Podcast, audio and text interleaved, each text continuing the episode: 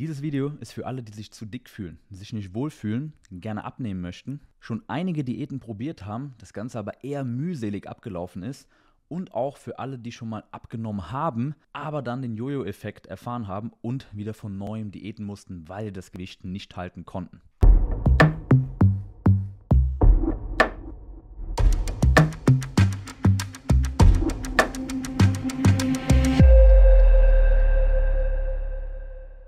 Hallo und herzlich willkommen zu diesem Video. In diesem Video erkläre ich dir, warum Verzichten dich dick macht. Dieses Video ist genau richtig für dich, wenn du abnehmen möchtest, ohne auf Pizza, Wein, Nudeln, Schokolade oder sonstiges zu verzichten und wenn du endlich abnehmen möchtest, ohne den Jojo-Effekt und wenn du dein Gewicht nach der Diät auch einfach halten möchtest. Und es gibt heute zwei Punkte, die wir besprechen und die ich dir erkläre. Zum einen, warum Verzichten nicht notwendig ist und zum anderen, viel wichtiger noch für dich zu verstehen, warum es sogar kontraproduktiv für dich beim Abnehmen und vor allem fürs Gewicht halten ist.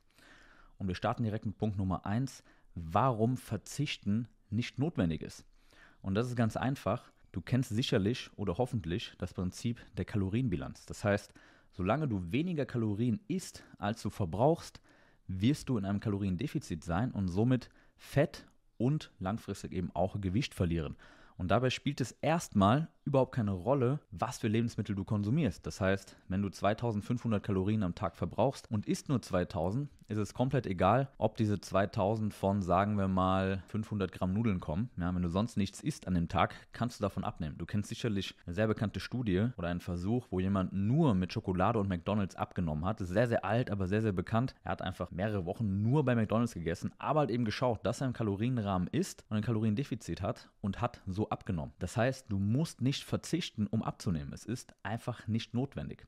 Jetzt aber das Aber. Es macht natürlich keinen Sinn, nur sich von Fastfood, Schokolade, Pizza, Nudeln und anderen Dingen, die super viele Kalorien haben, aber eben wenig Sättigung, sich zu ernähren, sondern es macht Sinn, überwiegend Lebensmittel zu wählen, die gesund sind, die gut sättigen und die weniger Kalorien haben, damit du eben ohne Hunger abnehmen kannst. Aber dennoch macht es keinen Sinn, nur solche Lebensmittel zu essen und die Taktik zu wählen, die sehr, sehr viele Leute wählen, nämlich sich alles, was irgendwie lecker ist und viele Kalorien hat und süß und salzig und fettig ist, zu verbieten und nur noch Salat, Hähnchen, Gemüse, Paprika, Früchte und Cognac-Nudeln oder was es dann noch gibt, äh, zu essen oder komplett auf Kohlenhydrate zu verzichten oder, oder, oder. Das heißt, diese super radikalen Taktiken funktionieren zwar erstmal, sind aber nicht notwendig und sind vor allem auch nicht nachhaltig und auch nicht sinnvoll. Und damit kommen wir dann jetzt auch zu Punkt Nummer zwei, warum Verzichten sogar kontraproduktiv ist. Und da starten wir am besten mit einem Satz, den ich in der Arbeit mit meinen Kunden immer vertrete, und zwar, wenn du dir nicht vorstellen kannst, eine Ernährungsform so oder so ähnlich für den Rest deines Lebens oder zumindest, sagen wir mal, damit es greifbarer ist, für die nächsten zwei, drei, vier, fünf Jahre so durchzuziehen, dann solltest du es keine fünf Tage, fünf Wochen oder für deine Diät so wählen. Viele Leute wollen schnelle Ergebnisse und haben keine Lust, sich wirklich mit der Materie auseinanderzusetzen und wählen daher sehr, sehr radikale Taktiken, die sehr extrem sind, sehr restriktiv, aber natürlich vom Denkaufwand her sehr, sehr simpel. Ich verzichte einfach auf alles, ich esse nichts Leckeres mehr, verbiete mir einfach alles und esse nur noch Salat und Hühnchen oder trinke nur noch Tee oder weiß ich nicht was. Das ist vom mentalen Denkaufwand natürlich deutlich weniger, aber es ist eben nicht nachhaltig, denn was ist nach der Diät?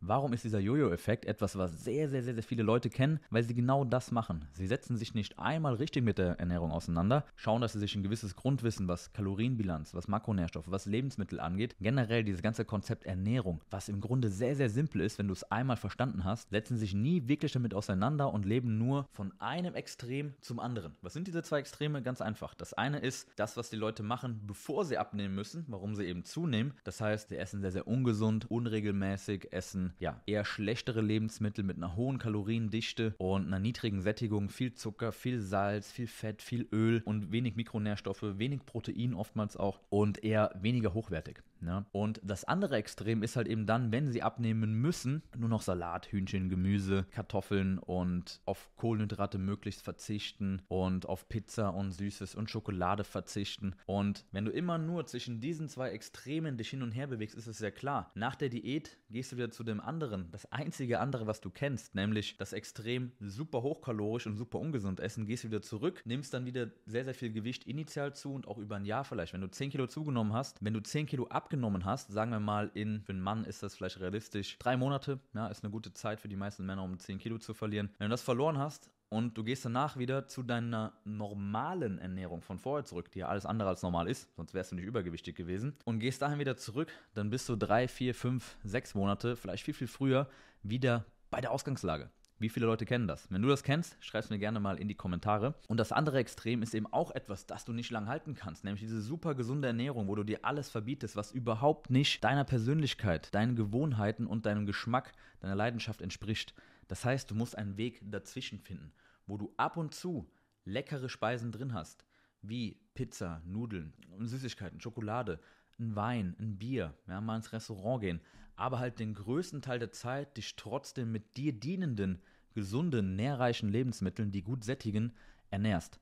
Das heißt 80% sehr, sehr vernünftig und gesund und trotzdem aber 20%, dass du eben diese kleinen Gelüste an das, was dir sehr, sehr gut schmeckt, trotzdem drin hast. Und nur so kann das Ganze funktionieren, dass du erstmal vernünftig abnimmst und danach auch dein Gewicht hältst und nicht jedes oder jedes zweite Jahr wieder von neuen Diäten musst. Das heißt, um hier einen runden Bogen zu machen, das Ganze für dich abzuschließen, was sollst du mitnehmen aus diesem Video? Wenn du abnehmen möchtest, ist Verzichten zum einen nicht notwendig.